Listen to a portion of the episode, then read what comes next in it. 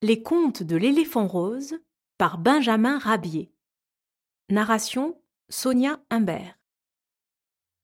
La vitesse acquise.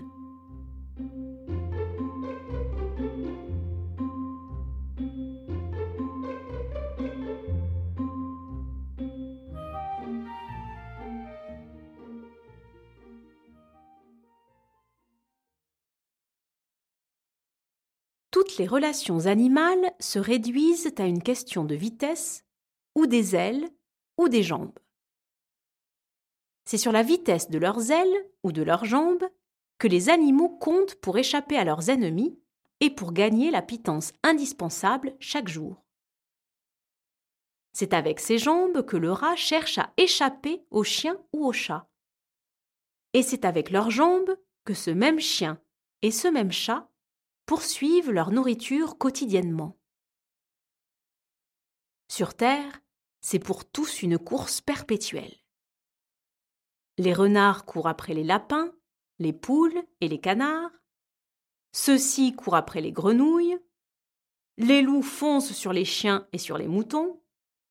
Bref, c'est un perpétuel manège courant, tournoyant et fuyant. Au repos, des animaux pensent. Ah. Si j'avais des jambes agiles et capables d'atteindre une vertigineuse vitesse, je serais le roi de la création. Un chat consulta une taupe. Comment faire pour courir plus vite? Je voudrais tant échapper aux chiens qui me poursuivent sans cesse et attraper les souris avant qu'elles n'aient gagné leur trou. Adresse-toi à Faraminus, l'ours sorcier. Le chat s'adressa à l'ours sorcier, qui lui fit prendre un breuvage pour lui procurer une vitesse jusqu'alors inconnue. Du coup, tous les habitants de la contrée se rendirent chez le fameux Faraminus pour lui demander la vitesse rêvée par eux. Et depuis ce jour, tous les habitants des bois, des vallées et des prairies ont acquis grâce au breuvage de notre ours sorcier une vertigineuse vitesse.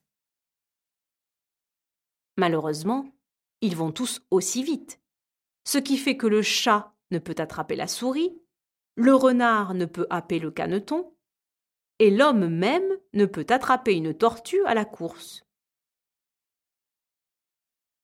Il en est de même des chiens qui poursuivent en vain maintenant les lapins et les cerfs. Un loup renonce à courser un mouton, et un escargot qui a pris le mort aux dents fait la nique à un pierrot qui le poursuit. Tous, jusqu'au ver de terre, jusqu'au hérisson paresseux et nonchalant, tous sont animés d'une vitesse infernale que rien ne peut arrêter. Tranquille sur le seuil de sa porte, secoué d'un gros rire de philosophe, Faraminus s'amuse du bon tour qu'il vient de jouer à toute cette population affolée de vitesse. Aucun ne peut saisir sa nourriture journalière. Seuls les herbivores sont heureux, car ils peuvent échapper à leurs ennemis et vivre dans le calme.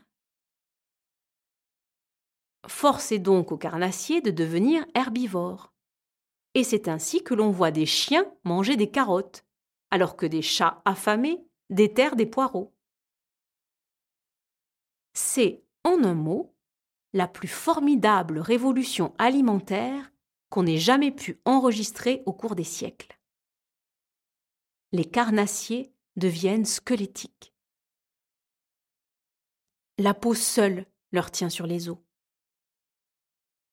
Aussi, tous retournèrent-ils chez Faraminus en le suppliant de leur faire prendre un antidote qui les ramène à leur état primitif.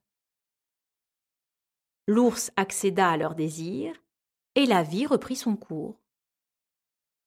Et c'est ainsi que les gros continuèrent à manger les petits, ce qui signifie que tout était rentré dans l'ordre normal des choses.